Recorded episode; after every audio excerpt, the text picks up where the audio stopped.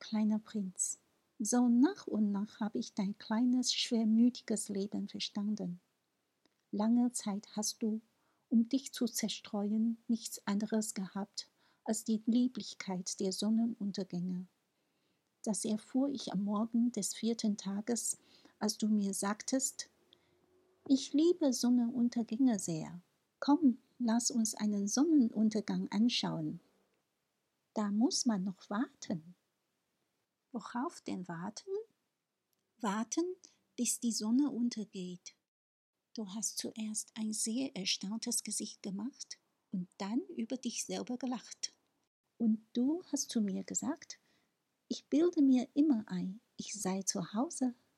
In der Tat, wenn es in den Vereinigten Staaten Mittag ist, geht die Sonne, wie jedermann weiß, in Frankreich unter. Um dort einen Sonnenuntergang beizuwohnen, müsste man in einer Minute nach Frankreich fliegen können. Unglücklicherweise ist Frankreich viel zu weit weg, aber auf deinem so kleinen Planeten genügt es, den Sessel um einige Schritte weiter zu rücken. Und du erlebtest die Dämmerung, so oft du es wünschtest. An einem Tag habe ich die Sonne 43 Mal untergehen sehen.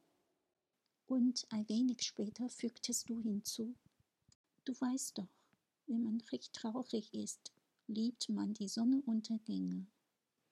Am Tage mit den 43 Mal warst du also besonders traurig? Aber der kleine Prinz antwortet nicht.